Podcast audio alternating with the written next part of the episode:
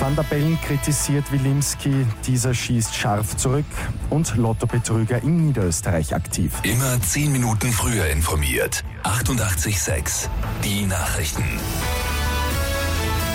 FPÖ-Generalsekretär Harald Wilimski hat sich mit seinen Aussagen über EU-Kommissionspräsident Jean-Claude Juncker, dass dieser beim NATO-Gipfel betrunken gewesen sein soll, die Kritik vom Bundespräsident Alexander van der Bellen eingehandelt. Wilimski holt jetzt zum Rückschlag aus. In der Tageszeitung Österreich meint er, dass ihn die Kritik ungerührt lasse. Der Bundespräsident sei ein frustrierter Grüner und agiere nicht überparteilich, heißt es weiter.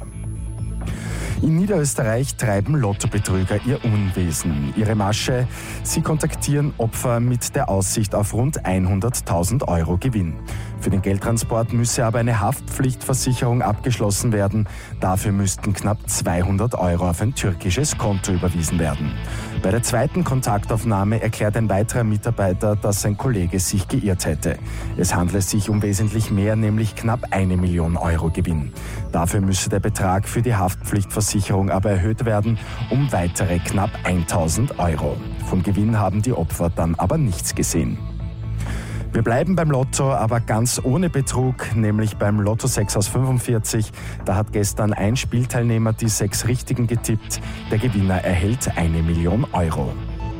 Und tierische Rettung der Feuerwehr in Maria Enzersdorf in Niederösterreich. Die gute Nachricht zum Schluss. Ein Marder hatte sich mit einem Bein in der Riemerschmiedgasse in einem Gartenzaun verfangen, konnte sich nicht mehr selbst befreien.